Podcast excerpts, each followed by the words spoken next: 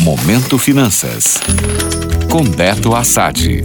Olá, ouvintes. Beto Assad aqui com vocês e hoje vamos ver como está esse começo de ano no mercado financeiro brasileiro. Completados os primeiros 15 dias de 2024, o Ibovespa, principal índice da Bolsa Brasileira, vai caindo 1,99% aos 131.520 pontos. Nesta abertura de semana, o Ibovespa subiu 0,41%, mas com volume financeiro bem reduzido devido ao feriado nos Estados Unidos de Martin Luther King. Quando os gringos estão fora do jogo, o volume de negociação cai bastante por aqui.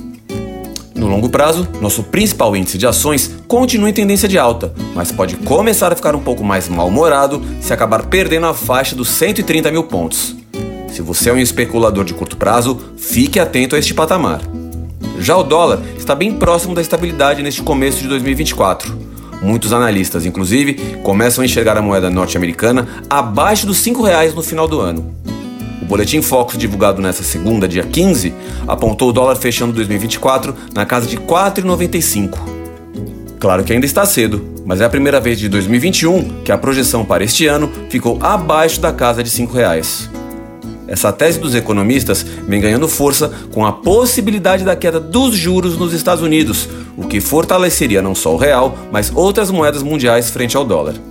Alguns economistas, inclusive, já apostam no dólar na faixa de R$ 4,30. De qualquer maneira, se você precisa da moeda no curto prazo, comprar aos poucos para fazer o famoso preço médio é uma boa estratégia. E como sempre falo, conseguir prever o valor do dólar no longo prazo é uma das coisas mais difíceis para um analista fazer. Isso porque são muitas variáveis que influenciam na cotação da moeda e tudo pode mudar muito rápido. Portanto, não se apegue apenas às previsões mais otimistas se for investir em dólar. Utilize o Bulletin Focus como referência, mas nunca deixe de fazer a boa e velha diversificação. Bons investimentos.